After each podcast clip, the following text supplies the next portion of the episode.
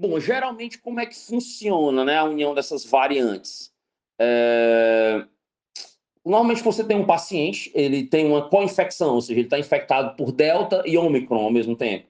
Então, nesses pacientes que são co-infectados, né, que estão infectados pelas duas variantes ao mesmo tempo, pode ser que haja uma recombinação entre essas duas variantes, haja uma troca de material e as partículas que surgirem a partir desse paciente co-infectado já tenham uma combinação de é, dessas duas dessas duas variantes, certo? Então, quando você quando isso ocorre, pode ser que você precise é, que haja essa recombinação. Se é comum, é, é muito comum.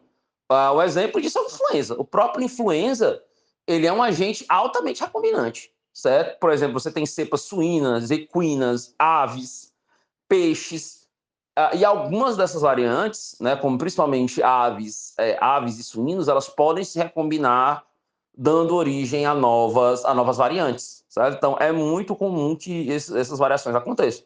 Por isso a necessidade da vigilância epidemiológica, né, da vigilância genômica. Então, há a necessidade de fazer essa, essa vigilância genômica exatamente para avaliar o potencial de certas cepas têm de, de, de, se transmitir e do surgimento de certas variantes. Então, é o momento que a gente faz essa vigilância epidemiológica.